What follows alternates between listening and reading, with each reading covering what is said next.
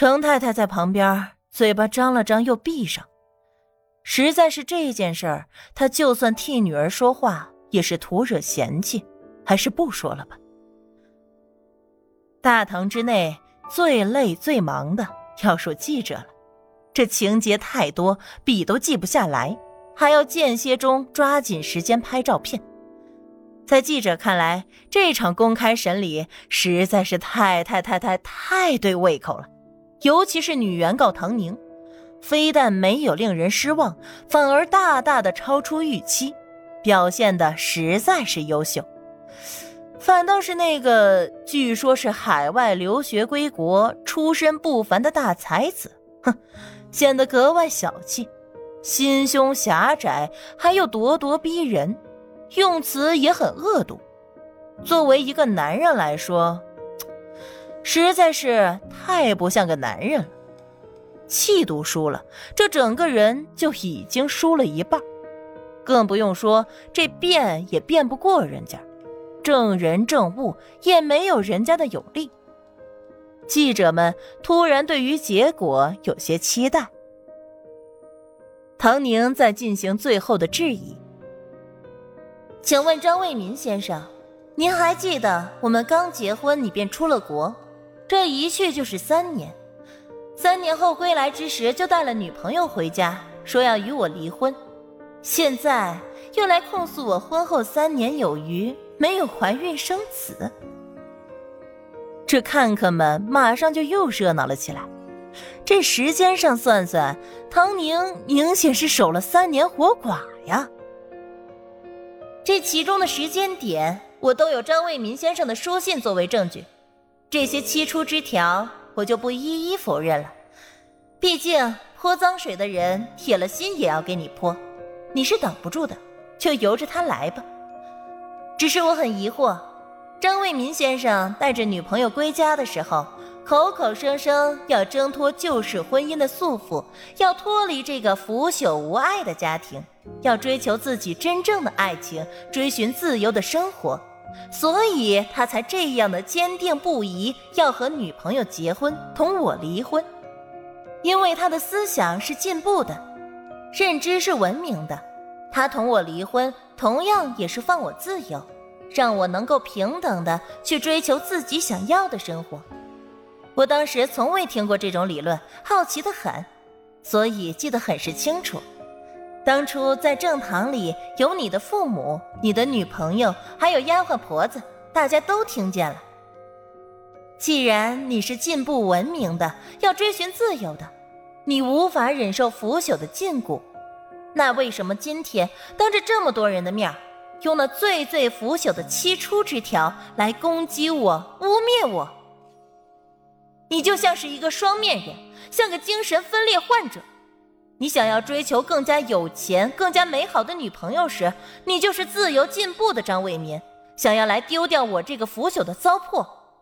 当你想要吞掉我所有的嫁妆时，你就是封建守旧的张卫民，要用那些腐朽的教条来置我于死地。唐宁的这番讲话震惊了所有人。就连张卫民自己都说不出话来，哪怕有着满腔的愤恨，在唐宁目光如炬的威力下，一个字儿都吐不出来。说得好！忙着记录的记者忍不住赞叹。或许是这个声音惊动了其他人，大家才从一种莫名凝固的气氛中惊醒过来。这个原告有点意思，也说中了目前社会上所存在的一些问题。齐长官正打算说点什么，突然身边的上级发话了。他当然懂了，连忙点点头。是啊，哪怕我身为男子，听了以后都忍不住要为唐宁女士抹上一把辛酸泪。为了迎合进步的上级，齐长官连张唐氏都不说了，唐宁女士说的很顺溜。他领会了精神后，冲着李世光使了个眼色。肃静，肃静。鉴于双方你来我往，各说各的理，那么接下来我们就听听陪审团的意见。十二个陪审团一人一票，今天我们就用现今世界上最公平公正的方法来审判唐宁女士告夫一案。张老爷自觉大势已去，给儿子使了个眼色，捂着头就倒了下去。爹，爹！可是张卫民没有接收到信号，还以为他爹是真的晕了，急忙喊：“来人，快去请大夫，快救救我爹！”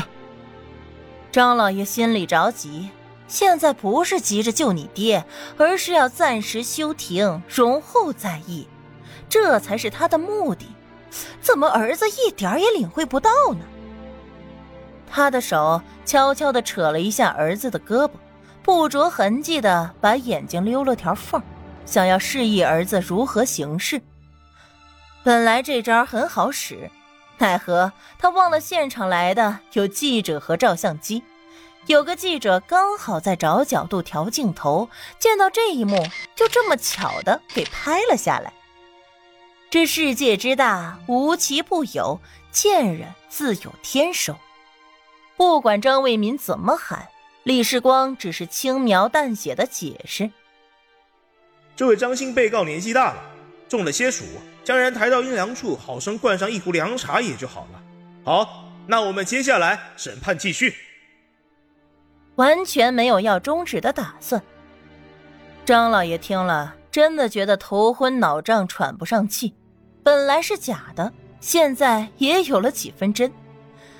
这个脸他丢不起。已经没脸做人了，干脆闭上眼睛装死。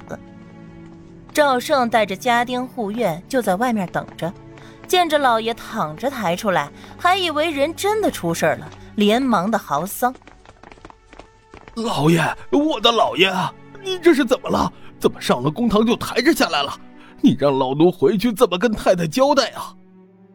赵胜吊着一只胳膊，那是被阿成给打的。身上也没好，脸上是伤，落着伤，像是打翻了的酱油缸，身上更是疼得很，肋下隐隐生疼。他憋着一口气儿，就是想看他家少爷和老爷灭了唐宁那个小贱妇。虽然这打是因为少爷挨的，但根子上都是唐宁，灭了他也算是间接的给他自己报了仇。所以一听说这事儿，他本来躺在床上，哎呦哎呦的叫疼，一下子就来了精神，疼也不喊了，咬着牙憋着气儿也要来看看。没想到这看见的景象和他想象中的完全不一样，少爷和老爷不但全程被那贱妇给压制住，就连外边的这些个泥腿子也胆大包天的支持那贱妇，骂起丈夫来。他气不过，才说了两句，就差点被人打了。虽说是也带了人，可是赵胜这阵子挨的打已经够多了，一次比一次狠，一次比一次疼，他实在是被打怕了。看见别人举起拳头就胆寒，万一真的挨打了呢？他现在这个身子骨也禁不住啊，只好缩在一旁，不敢吱声。